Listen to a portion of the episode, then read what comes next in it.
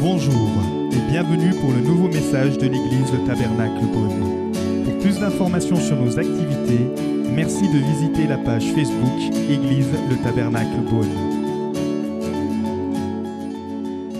Ce soir, nous fêtons notre premier anniversaire officiellement en tant qu'Église Tabernacle Beaune.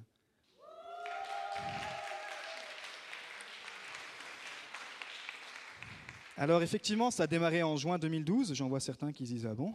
Oui, ça a démarré en juin 2012, mais officiellement, on a commencé euh, euh, il y a un an à faire les cultes tous les dimanches. Donc c'était le lancement officiel, on va dire, de l'Église. Et puis effectivement, si on regarde depuis 2012, l'Église a grandi. Encore une fois, c'est vraiment une joie pour Magali et moi d'être euh, d'être vos pasteurs et particulièrement ici à Beaune.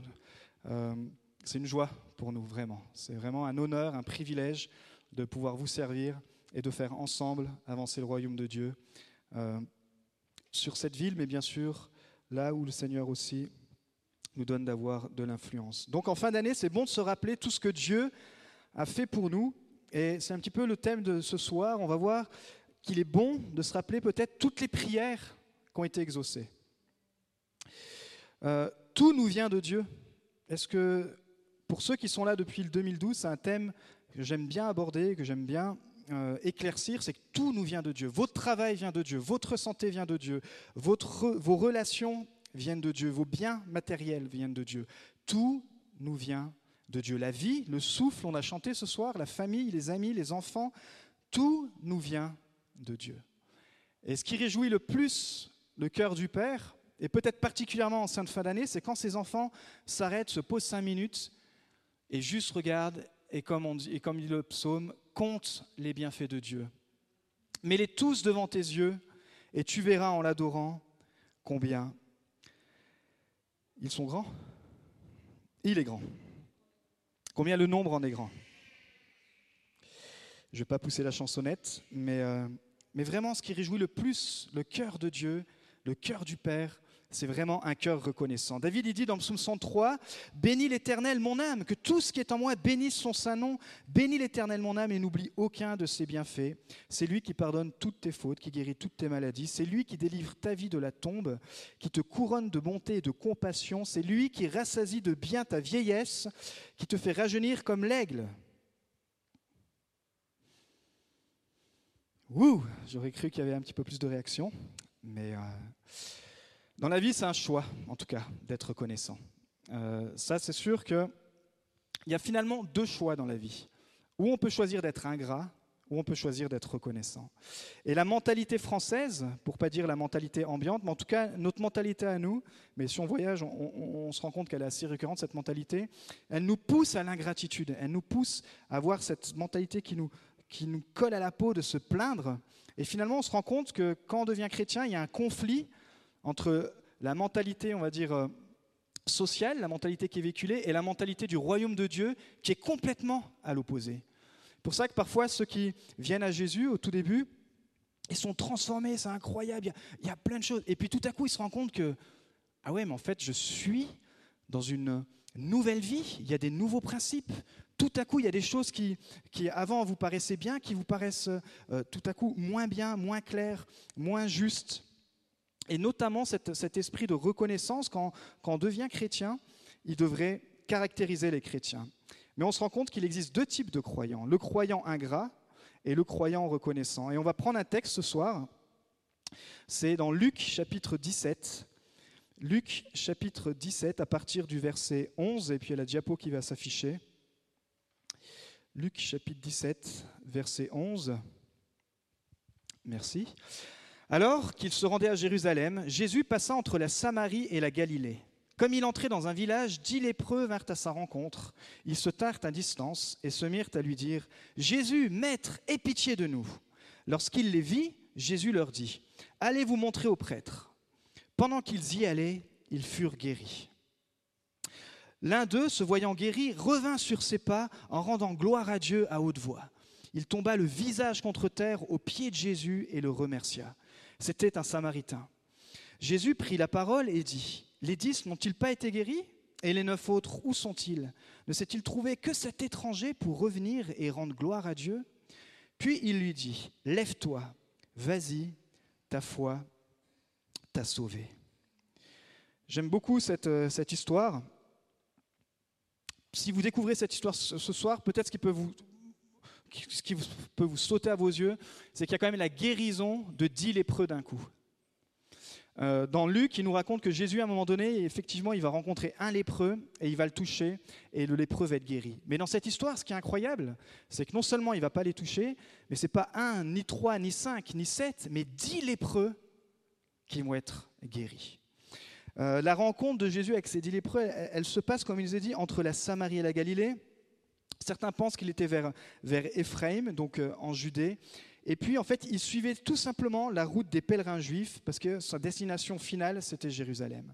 Donc, il y avait un itinéraire qui était tout tracé, des routes, comme aujourd'hui on a des, nationales, des autoroutes. Et, et cette route, elle était tracée afin d'éviter particulièrement le village de la Samarie, parce que c'était les voisins détestés des Juifs. C'est comme si on faisait euh, euh, Chalon, euh, Beaune, Dijon, et puis que tout à coup vous détestiez les Beaunois, et que de Chalon à Dijon vous trouviez un autre itinéraire pour complètement éviter Beaune. Vous voyez, là c'est à peu près le même, le même, le même cas de figure. Mais Jésus, il n'évite pas cette route parce qu'il déteste les, les, Samaritains. Non, il, il, suit cette route parce que c'était la route qui conduisait à Jérusalem. Et sur cette route, finalement, il va rencontrer ces dix lépreux. La lèpre, à l'époque, ça représentait toutes sortes de maladies de peau qui conduisaient généralement à la mort. C'est-à-dire c'était la maladie vraiment la, pire que vous puissiez avoir. Et c'est pour ça qu'il nous est dit qu'ils se tiennent à distance. En fait, dans la loi mosaïque, dans les premiers livres de l'Ancien Testament, la loi de Moïse, et notamment dans le livre des Lévitiques, il y avait tout un protocole concernant les maladies. Et il y a un grand chapitre euh, hyper passionnant sur la maladie de la, peau. Si vous voudrez euh, lire ça, c'est dans euh, Lévitique 13. Et en fait, il disait Le lépreux atteint de la plaie portera des vêtements déchirés et aura la tête nue. Il se couvrira la barbe et criera Impur, impur Aussi longtemps qu'il aura la plaie, il sera impur. Il est impur. Il habitera seul et sa tente sera à l'extérieur du camp. La sentence, vous n'aviez pas envie d'aller voir le médecin pour qu'il vous donne ce, type de diagnostic. En gros, si vous aviez la lèpre, vous étiez exclu. Vous étiez littéralement euh, la paria de la communauté, vous étiez banni de Jérusalem, vous étiez à l'extérieur de la ville. Et il était même la loi disait, certains rabbins avaient rajouté que c'était interdit de s'approcher à plus de deux mètres. Et s'il y avait du vent qui allait dans la direction, la distance était encore euh, plus grande. Donc vous voyez, il y avait vraiment euh, quelque chose de, très dur concernant euh, ces, lépreux. Vous savez, je ne sais pas si vous avez déjà rencontré des lépreux. Moi, j'ai fait trois mois de, mission à Madagascar et j'ai pu rencontrer des lépreux. Et, je, vous avoue, je vous avoue que vous avez toutes ces histoires qui remontent. Mais quand vous en voyez un pour de vrai, c'est vraiment impressionnant. Et vous pouvez être ému de toute la compassion que vous voulez, vous vous sentez simplement euh, hyper démuni. Mais Jésus, il ne se sentait pas démuni. Au contraire, on voit qu'il a changé euh, la vie de ces, gens. on peut imaginer un peu le sentiment de rejet. Alors, ces dix lépreux, ils nous ont dit qu'ils vont crier d'une même voix, d'un même accord, mais ils vont pas crier n'importe quoi. Ils vont déclarer le nom de Jésus et ils vont dire Jésus, Maître, aie pitié de nous. La puissance en fait qu'il y a dans leur parole, elle va exprimer une foi authentique. Ils auraient pu crier toutes sortes de choses, mais ils avaient entendu parler des miracles de Jésus qui était sur terre, qui avait déjà fait des miracles, et ils vont déclarer littéralement le qui est Jésus? Jésus, maître, aie pitié de nous. Jésus est vraiment leur seul espoir. Et ce qui est beau, c'est que ces dix vont s'accorder dans la prière. Et euh, j'aime dire, comme Jésus le disait, quand deux s'accordent, juste deux personnes s'accordent dans la prière alors on peut déplacer les montagnes. Alors on peut vraiment vaincre toutes sortes de situations. Si vous êtes venu ce soir avec une situation compliquée, même désespérée, j'aimerais vous dire que peut-être pour cette année, si vous l'avez jamais fait, pensez à crier à Jésus. Peut-être ce soir tout seul dans votre chambre, mais si vous avez des amis Peut-être des amis qui ont la foi, dites bah tiens, est-ce que tu veux pas prier avec moi? On va prier ensemble sur cette situation, mais on va prier comme la Bible nous l'enseigne, dans le nom de Jésus. On va placer notre confiance dans celui qui peut tout accomplir. Pourquoi? Parce que mettre sa foi en Jésus, c'est s'assurer que Dieu nous entend. Vous savez, il y a toutes sortes de gens qui prient. Peut-être même vous, ce soir, vous, vous avez une certaine foi, vous priez, et vous ne priez pas Jésus. Peut-être vous connaissez des gens qui disent, mais oui, moi j'ai une spiritualité, je prie, je médite. Mais le problème, si vous voulez que le Père qui est dans les cieux entende votre voix, il faut que vous, vous puissiez prier dans le seul nom qui crée la connexion entre l'homme et Dieu, c'est-à-dire Jésus. On avait déjà parlé hein, de, cette relation euh, verticale qui existe maintenant par Christ entre nous et Dieu, et elle est possible que par Jésus. Il est dit dans Ésaïe 65, Alors, avant même qu'ils ne fassent appel à moi, je leur répondrai. Avant même qu'ils n'aient fini de parler, je les exaucerai. Ça, c'est le rêve de tous les enfants pendant la période de Noël. Papa, maman, avant même que je pense au cadeau que tu veux m'offrir, eh ben, il va être sous le sapin. Littéralement, c'est ça que Dieu est en train de nous dire. En fait, quand, tu quand tu deviens mon fils, quand tu deviens ma fille, je connais tes pensées. Et avant même que ta pensée se transforme en parole, en son audible, jamais, je l'amène déjà à l'exaucement. La puissance de la prière. Voyez, Pierre et Jean, ils avaient compris la puissance de la prière, mais aussi la puissance de la prière dans le nom de Jésus. Ils se rendaient comme habituellement au temple peut-être comme vous ce soir. Et puis là, en arrivant sur le temple, ils ont rencontré un, homme boiteux de naissance qui faisait la manche qui demandait de l'argent. Et puis Pierre et Jean, ils étaient en feu, ils étaient, ils étaient vraiment remplis de l'Esprit de Dieu. Et puis ils vont arriver devant ce gars et vont dire, mais écoute mon pauvre gars, euh, nous pour l'instant, là, le social, dans notre, dans notre implantation d'église, on n'a pas développé ce secteur. Euh, on n'a pas développé encore euh, tout, tout ce niveau-là. Par contre, ce que j'ai, vais lui dire, j'ai pas d'argent, j'ai ni or, ni rien. Il est en train de dire, bah, je n'ai pas de quoi subvenir à tes besoins, j'ai pas de structure, je ne sais pas comment répondre à ton besoin social. Par contre, ce que j'ai, c'est que j'ai le nom de Jésus. J'ai la puissance du nom de Jésus. Et alors qu'il va dire dans le nom de Jésus, lève-toi, cet homme va se lever. Et de boiteux qu'il était, il nous est dit qu'il va rentrer dans le temple, sautant et louant Dieu. C'est dans Acte 3. Donc peut-être ce soir, cette année, vous avez accumulé comme une sorte de lèpre spirituelle, peut-être, ou peut-être une lèpre émotionnelle, peut-être toutes sortes euh, d'angoisses, c'est peut-être quelque chose aussi de physique, mais c'est peut-être aussi quelque chose d'intérieur. J'aimerais vous dire que l'année 2018 pourrait être l'année de votre délivrance. C'est peut-être une année où vous allez dire, ben voilà, ça fait longtemps que je traîne des casseroles. Ça fait longtemps que je suis peut-être même dans la foi, mais il y a comme un, boulet qui me, qui me traîne en bas. Et j'aimerais vous dire que 2018, ça peut être cette année où vous dites stop à ces choses-là. Et dans le nom de Jésus, le Père vous répondra. Mais on voit qu'il faut être intentionnel. Vous savez, le gars, il aurait pu rester là, comme depuis des années, et puis pas saisir cette chance, se plaindre, dire ouais mais regarde, moi je suis né comme ci, et puis comme ça, et puis regarde un peu ma vie, et puis je suis méprisé, j'ai pas de famille, enfin j'ai quand même des amis qui viennent là, hop, ils me jettent devant le temple, et puis ils sauvent, franchement c'est quoi cette vie, pourquoi j'ai mérité ça? Et c'est-à-dire l'ingratitude, l'ingratitude, l'ingratitude. Non, le gars, il s'est dit je vais saisir ma chance, je vais saisir ma chance dans le nom de Jésus. Et alors il, il va saisir cette chance, et il va être guéri. J'aimerais vous dire que vous devez être intentionnel si vous voulez changer. Moi, j'ai une relation d'aide, on va dire, assez, euh, au, assez au début, on peut dire, qui commence. Du coup, j'ai pas encore tous les réflexes, vous savez, de, tout étudier pour que la personne aille bien, etc., etc. Et ça, c'est très bien. Mais je crois qu'à un moment donné, pour qu'une personne aille bien, en tout cas une personne chrétienne, faut juste qu'elle soit intentionnelle. Faut juste que tu le décides. Des fois, tu as juste envie de dire à la personne, où tu as envie de te dire à toi-même, mais mince, un peu de volonté, quoi. Un peu de volonté, et puis je vais me détacher de cela. Un peu de volonté, et puis cette addiction, elle ne sera plus mon addiction. Un peu de volonté, et puis ce, péché, parce que la lèpre, ça représente aussi le péché. Et ce péché, cette année, je vais le laisser à la porte. Mince, un peu juste de volonté, quoi.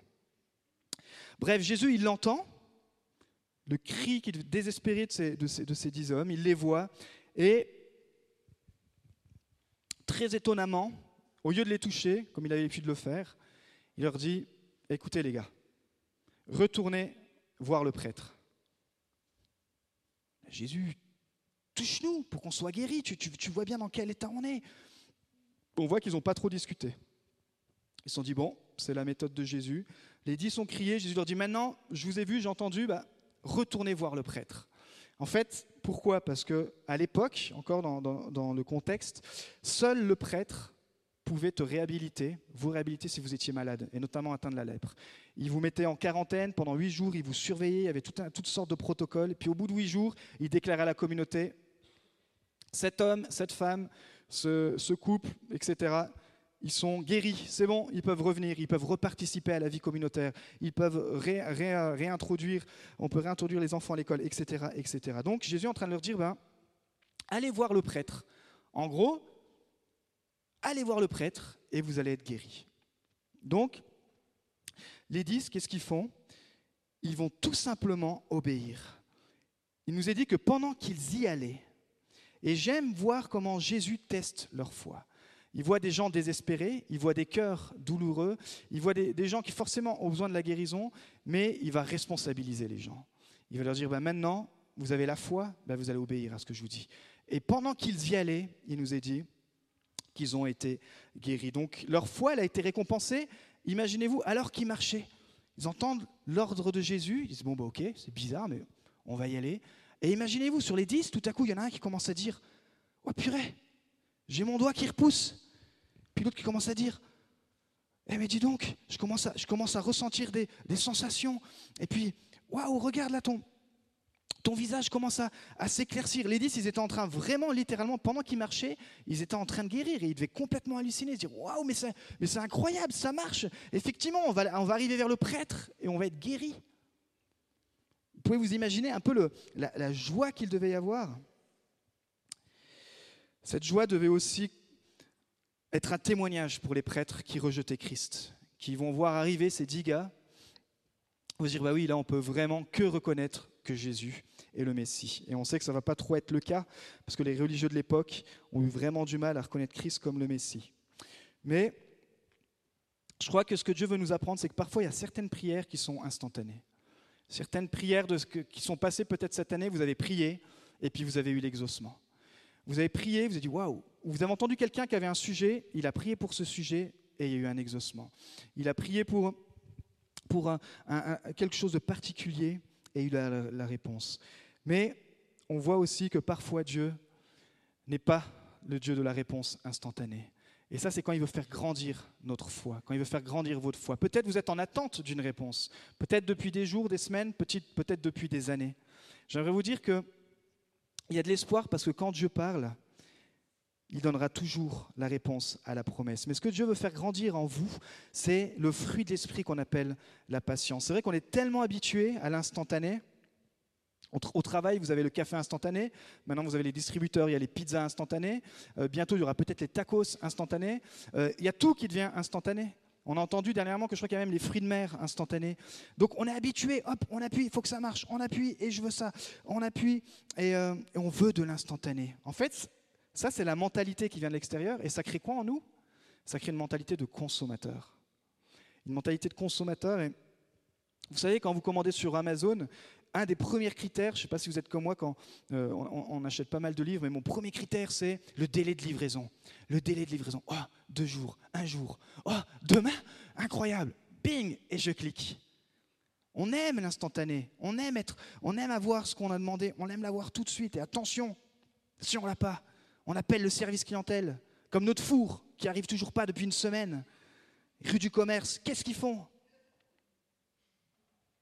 Depuis le mois de mai qu'on a déménagé, on n'a pas de four. Donc vous voyez comment on l'attend. Et je vous avoue que la patience, elle a des limites. Mais tout en marchant, il nous est dit que les gars, ils ont dit, OK, tout en marchant, ils ont été guéris. Ils ont été guéris et l'histoire aurait pu s'arrêter là. Waouh, magnifique. Dix gars guéris. Jésus, il est grand. Alléluia. Basta. Mais qu'est-ce qui nous est rapporté pour qu'on puisse lire aujourd'hui cette histoire? C'est parce qu'il y a un gars sur les dix qui a décidé de revenir vers Jésus. Et là, on voit que finalement, l'unité des dix lépreux, elle, prend fin. Pourquoi? Parce qu'un seul choisit un chemin différent. C'est dur hein, parfois de faire la différence. Je ne sais pas, dans votre lieu de travail, à l'école, ou euh, même quand vous êtes entouré d'amis, quand il y a tout à coup une ambiance qui, qui s'amène à faire quelque chose vous sentez que ce n'est pas vraiment ça qu'il faut faire, on a plutôt tendance à suivre le mouvement.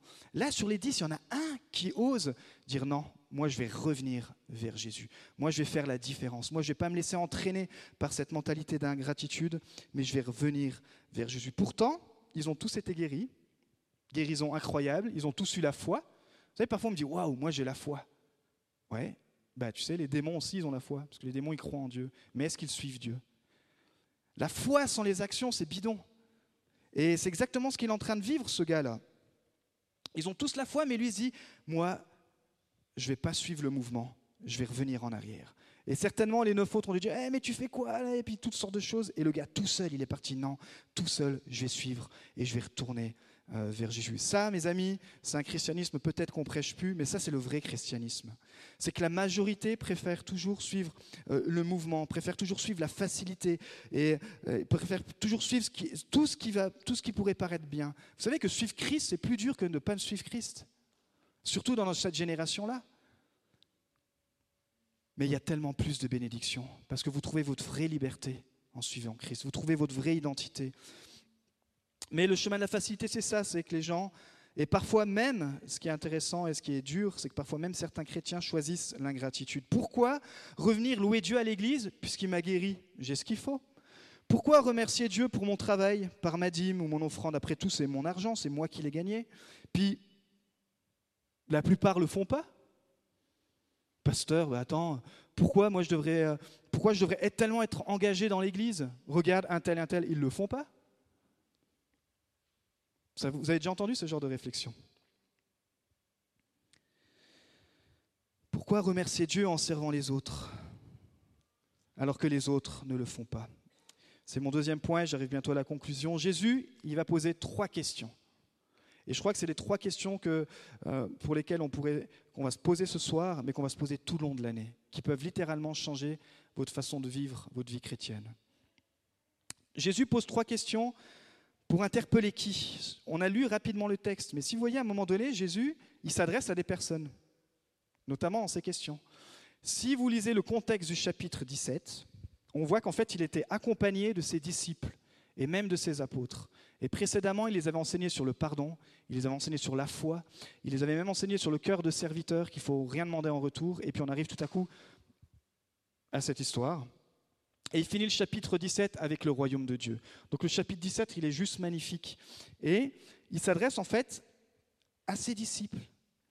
Et vous savez, Jésus, il pose jamais des questions au hasard. En plus, quand il pose des questions, généralement, dans, dans son style de question, il y a la réponse. En fait, il va chercher à, à donner une leçon à ses disciples, on peut dire à les enseigner, entre le lien justement entre la foi et la reconnaissance. Il va dire, mais les dix n'ont-ils pas été guéris? Tout le monde répond, oui, ils ont été guéris. Si vous étiez là, ben si, Jésus, ils ont été guéris. En fait, Jésus il est en train de, rappeler la situation à ses disciples. Il dit, ben, ils étaient bien dix, on est d'accord. Ils ont bien été guéris d'un truc incroyable. Ils ont bien été miraculeusement guéris. Ce n'était pas juste une grippe, ce n'était pas juste euh, un, petit coup de, déprime passager. C'était la lèpre, c'était une condition mortelle. Ils ont bien été guéris, les dix. Oui, ils ont été guéris.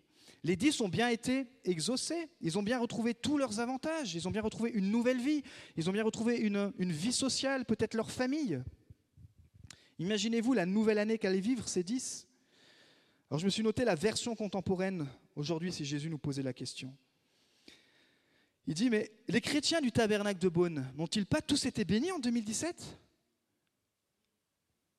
N'ont-ils pas tous eu des réponses à leurs prières Peut-être vécu des miracles Peut-être certains ont retrouvé la paix, la joie, certains ont trouvé une église, certains ont retrouvé la santé, la famille, un travail, une maison? C'est un peu ce genre de questions que Jésus veut interpeller ce soir, veut nous interpeller pour ceux qui veulent le suivre. Est-ce que tu n'as pas vécu une vie bénie depuis que tu as rencontré Christ? Est-ce que tu n'as pas été guéri? Est-ce que tu n'as pas été exaucé? Alors il continue. Il dit, mais et les neuf autres alors? Où sont-ils? Il rentre un petit peu plus dans le sujet. Jésus, il appuie sur le fait que le seul endroit où ils auraient dû se trouver, c'était à ses pieds pour le remercier. Le remercier. Les neuf, ils ont eu la foi, ils ont été guéris, mais ils sont plus souciés de Christ. Peut-être, ils sont retournés au temple. Ça, c'est les habitudes religieuses. Ils ont dit, bah, super, j'ai eu ce qu'il me fallait de Christ, de Jésus, mais là, son histoire de le suivre, de tout abandonner, de porter la croix, c'est trop dur. Et je retourne à ma vie religieuse, je retourne à mes habitudes, je retourne euh, à mon ancienne vie. En tant que juif, c'était la tradition d'aller au temple. Et puis, en tant que juif aussi, c'était très dur de, de se voir comme un pécheur, puisque ils avaient une lignée qui venait d'Abraham, et ils se croyaient justifiés par cette lignée. C'est comme aujourd'hui les chrétiens, on peut dire, quand on est chrétien, on dit bah oui, mais je suis né dans une famille chrétienne, donc je suis sauvé. Non, c'est faux. Tu dois faire une rencontre personnelle avec Jésus pour être sauvé. Moi, je suis né dans un foyer missionnaire. J'ai dû accepter Christ à l'âge de 12 ans dans une réunion à l'autre bout du monde, en Italie du Sud. C'était un prêcheur italien, et cette fois-ci, j'avais tout compris. Mais à un moment donné, tu dois prendre ta décision.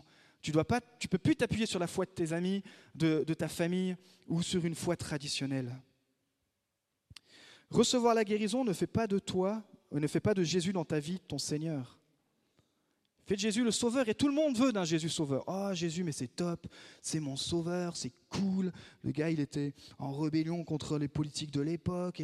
Mais euh, qu'il devienne mon Seigneur, ça veut dire qu'il devienne ton roi, qu'il devienne ton maître, qu'il devienne celui qui a le dernier mot, celui qui a le droit de regard sur tes relations, sur ta vie, sur euh, tout ce que tu penses. Waouh Donc la version contemporaine, quand Jésus dit là, et les neuf autres, où sont-ils? On pourrait dire que la version contemporaine, c'est mais où sont les 90% des chrétiens bénis? Parce que si on prend 9 sur 10, ça fait 90%. Où sont les 90% des chrétiens bénis? Et là, j'ai quelques questions qui sont vraiment que l'Église doit se poser. Où sont-ils pendant la réunion de prière? Où sont-ils le dimanche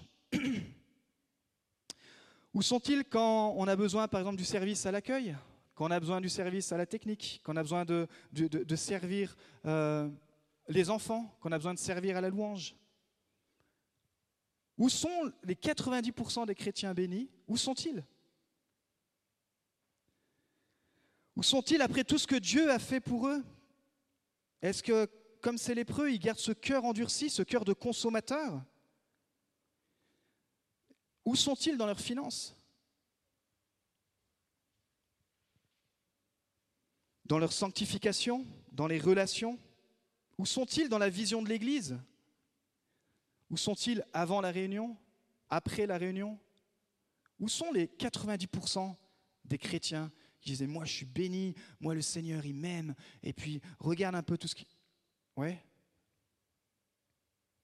C'est un peu ce genre de questions qu'on doit se poser en tant qu'Église si on veut grandir. Moi, c'est les questions que je me pose et c'est les questions que l'Église doit se poser.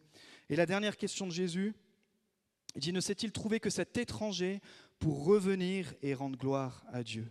Étranger, pourquoi? Parce que sur les dix, lui était un samaritain, donc c'est celui qui était méprisé. Comme je vous l'ai dit, il n'avait même pas le droit, le droit d'aller au temple à Jérusalem, mais ils avaient leur temple. Donc il aurait pu avoir la même excuse que les neuf autres, dire oui, mais moi, j'ai eu ma bénédiction et je me retourne vers mon temple pour les samaritains. Non, non, non, non, les neuf juifs sont moins excusables, sont même inexcusables, parce que en tant que juifs, ils avaient beaucoup plus de connaissances sur qui était le Messie. Tandis que lui, ce Samaritain, finalement, il a compris, il a accepté qu'il a vraiment besoin d'une relation avec Christ et pas d'une religion, mais de Jésus. Oui, Jésus le Sauveur, parce qu'il a été sauvé, il a été purifié, il a été béni, mais Jésus aussi son Seigneur, celui qui est son roi, celui qui a le dernier mot, celui qui a le droit de regard. Alors la version contemporaine, pour finir. Pourquoi finalement C'est comme si Jésus disait, bah waouh, à la fin de l'année, pourquoi si peu de chrétiens sont reconnaissants?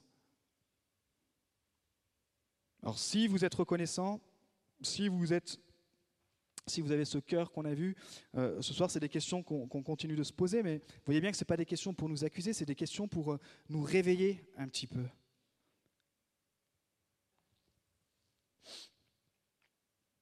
Pourquoi si peu s'engagent à servir les autres? Vous savez, on a, écrit une vision qui est finalement la vision que devraient avoir toutes les églises, puisqu'on suit le premier commandement de Christ. Ça, c'est quand tu veux que Christ soit ton Seigneur. Si tu veux que Christ soit son sauveur, eh ben, tu prends, tu consommes, et puis tu viens, oh la louange, oh le machin, ouais super. Oh puis ce dimanche, je vais pas, ça me gratte derrière l'oreille. Et puis euh, ils vont bien se débrouiller, de toute façon ils vont bien prier pour moi au bout d'un moment. Quand tu veux que Jésus soit ton Seigneur, il dit que le plus grand commandement, c'est tu aimeras Dieu et tu aimeras ton prochain comme toi-même. Aimer Dieu, c'est facile, on ne le voit pas.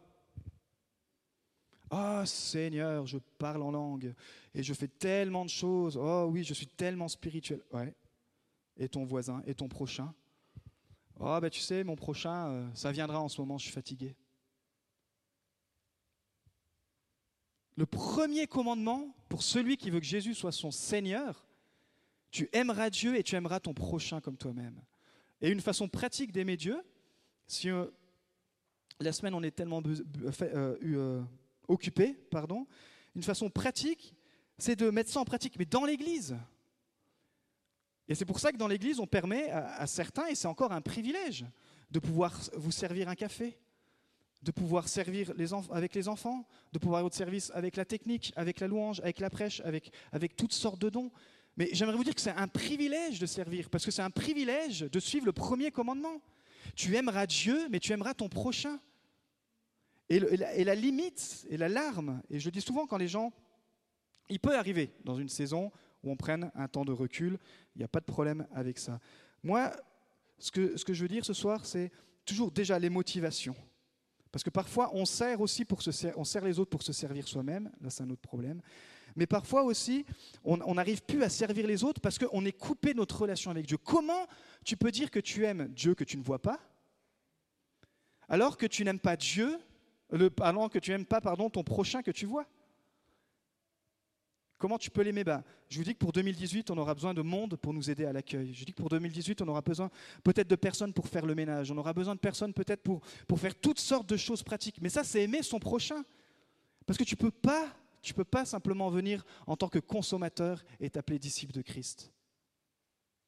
Tu peux, tu seras peut-être même sauvé, tu auras ta place au ciel, mais tu te placeras vraiment à côté du plan merveilleux et du premier commandement que Dieu a mis en nous. Vous savez, moi, si avec ma femme, on, sert l'Église, que ce soit ici, à Beaune, on ne sait pas pour combien de temps, en tout cas pour l'instant, on sert, on sert l'Église, on le fait à fond, qu'on soit 5, qu'on soit 10, qu'on soit 100, qu'on soit 200. C'est pas parce que simplement on, a été appelé pasteur et puis c'est notre job. Non, non, pas du tout. C'est aussi pour nous un effort de dire, bah, Seigneur, quand je t'aime, je ne peux pas regarder les gens en face et de dire, mais regarde comme je suis passionné de Dieu, et puis ne pas vous servir. Alors moi, je sers, oui, avec la presse, je suis peut-être plus visible parce que j'ai un poste un peu plus, euh, un peu plus public. Mais ce n'est pas le poste qui importe, c'est le cœur et c'est l'esprit de service. D'ailleurs, Jésus est très dur. Hein. Vous allez voir, parfois, certains disent, ben, Seigneur, est-ce que tu veux qu'on te suive ou pas? Jésus, il n'a jamais couru après ceux qui ne voulaient pas le suivre. D'ailleurs, là, et je termine avec ça, il ne va pas courir après les neuf autres. J'ai besoin de votre reconnaissance. Eh, venez les neufs, j'ai besoin que vous puissiez dire à tout le monde que combien je suis. Non Mais il est en train d'interpeller ses disciples. Dire, regardez un petit peu le monde dans lequel on vit. Même parmi les croyants, même parmi ceux qui ont la foi. Ils viennent, ils ont la bénédiction. Ils viennent, ils sont bénis. Mais nous, on construit le royaume de Dieu avec 10%. Quand vous avez fait tout ce qui vous a été ordonné, dites, nous sommes des serviteurs inutiles. Nous avons fait ce que nous devions faire. Waouh. Ça, c'est le vrai cœur du serviteur. Je le fais pour Dieu, je ne le fais pas pour mon pasteur, je ne le fais pas par culpabilité, je ne le fais pas pour m'occuper. Ce que nous faisons, ce que je fais, ce que vous faites, nous le faisons pour Jésus. Et vous savez, je suis tellement reconnaissant pour cette Église puisque j'ai envie de dire que la plupart, ce n'est pour dire tous, puisqu'il y en a certains qui viennent juste d'arriver, mais ont compris ce principe. Vous savez, aujourd'hui l'Église existe, parce qu'il y a des personnes qui à un moment donné se sont dit, bah ok, je vais mettre au service à l'accueil. Bah ok, je vais, je vais, sacrifier mes dimanches, mon temps, puis je vais me mettre euh, au service euh, à la technique. Je vais prendre des heures de répète et puis je vais me mettre au service euh, à la louange. Je vais prendre du temps ma semaine pour penser aux enfants et puis je vais essayer de leur apporter quelque chose qui vient du profond de mon cœur. Et j'aimerais, avant de terminer, relever quand même cela. C'est que l'église de Beaune existe parce que des personnes le font. Parce que vous le faites, et si vous êtes là ce soir, la plupart, vous avez servi ou vous voulez servir. Mais gardons vraiment cet esprit, que nous ne voulons pas être de ceux qui donnons les miettes à Dieu. Une fois que tout mon temps est passé à toutes mes occupations, tout mon argent est dépensé pour toutes sortes de... Ah bah finalement, ah bah mince l'église, ah bah j'avais oublié. Ah oui, bah, j'avais oublié, c'est vrai que j'ai un sauveur qui m'a, sauvé. J'ai oublié que, purée, il y a quelques années, j'étais déprimé. J'ai oublié que maintenant, j'ai la vie éternelle. c'est un message un peu dur pour une fin d'année, mais c'est un message qui doit nous porter en tant qu'Église. On a passé un an maintenant, je veux dire, d'Église officielle. On doit entamer la maturité. Et une église en bonne santé, c'est une église qui est 100% engagée. Et ce qui est beau, c'est que même pour ce soir, pour le, repas qui a été fait, je crois que 100% des gens ont été engagés quelque part. Et ça, on va garder, on va continuer de garder ça. Ça, c'est vraiment une église en bonne santé. Donc, je termine avec les trois qualités d'un chrétien reconnaissant. Il revient sur ses pas, c'est-à-dire il revient vers Jésus quotidiennement déjà, personnellement, dans ta vie personnelle. Chaque jour, tu reviens dans sa présence parce que tu es tellement reconnaissant. Mais il revient aussi euh, dans l'Église. Nous sommes l'Église avec ses frères et ses sœurs. Euh, deuxièmement, il glorifie Dieu à haute voix. C'est-à-dire, ce n'est pas une louange qui est timide, ce n'est pas une louange qui est, qui est, euh, qui est dans une boîte, ce n'est pas une louange religieuse, mais c'est une louange extravagante, à haute voix. Lui, c'était un samaritain, et devant les, Juifs, il a, il a osé crier à haute voix, remercier Dieu à haute voix. Elle ne peut pas, notre joie ne peut pas juste être intérieure. Et puis, troisième point, il se prosterne aux pieds de Jésus. Vous voyez un peu le, cheminement d'un chrétien reconnaissant. Il, revient quotidiennement vers Jésus et puis il a un esprit de louange. C'est-à-dire que contre sa chair qui veut se plaindre, oui, des fois on se plaint et c'est juste, mais il a quand même au fond de lui un esprit de reconnaissance envers le Christ. Et puis cette reconnaissance, elle va plus loin, elle le pousse à se prosterner aux pieds de Jésus. Depuis combien de temps dans votre vie de prière vous, vous n'avez pas passé un temps seul à seul aux pieds de Jésus si vous voulez changer votre entourage, si même vous voulez vous changer vous-même, mes amis, il va falloir qu'on prenne chacun et chacune notre responsabilité. Il y a dix lépreux qui sont guéris, il y en a un seul qui est sauvé. Pourquoi? Parce que Jésus, à la fin, alors qu'il est en train d'enseigner ses disciples, il rappelle le, lépreux qui était là en train de l'adorer, il dit, hé, eh, au fait, mon ami, juste en passant, toi, ta foi t'a sauvé. Zozo, c'est le terme qui dit, je t'ai sauvé même de tes péchés, tu as la vie éternelle. Les autres, ils ont été libérés, ils ont l'aspect physique qui va mieux, mais on sait très bien qu'au bout d'un moment, de toute façon, notre aspect physique, il va se dégrader et euh, on va rechoper une autre maladie ou quoi que ce soit, et puis notre, notre aspect physique, il va se détruire. Il est en train de dire, bah, tu vois, toi, non seulement tu as la santé sur la terre, mais tu as la santé spirituelle. Tu as été guéri et tu es libéré. Jésus offre et donne la guérison spirituelle. Conclusion, on va simplement se lever et on va, on va répondre simplement à ce message ce soir. Nous espérons que vous avez apprécié le message de cette semaine. Pour plus d'informations sur notre Église, merci de visiter la page Facebook Église le Tabernacle Beaune.